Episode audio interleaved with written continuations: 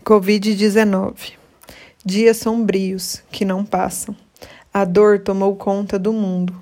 Mães, filhos e netos chorando em cima de caixões lacrados. Os lacres podem tapar o vírus, mas não tapa o choro ensurdecedor de uma mãe quando acaba de perder um filho por esse vírus maldito. Pessoas em seus apartamentos presos em seus próprios pensamentos as doenças da mente estão matando mais do que o próprio vírus. O vírus nos tirou familiares, amigos, sonhos e a nossa sanidade mental. Não sabemos mais o que abraçar quem amamos. Beijar os avós se tornou coisa do passado. Perdemos o toque e a sensibilidade. Os mortos não têm mais nomes.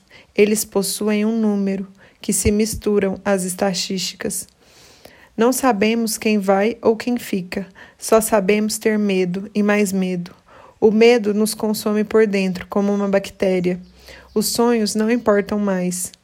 O único sonho é não perder ninguém e nem perder a si mesmo. A vida mudou, as pessoas mudaram, os projetos mudaram, o mundo mudou.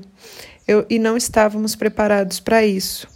Não aprendemos na escola em como sobreviver em uma pandemia. Esqueceram de nos ensinar.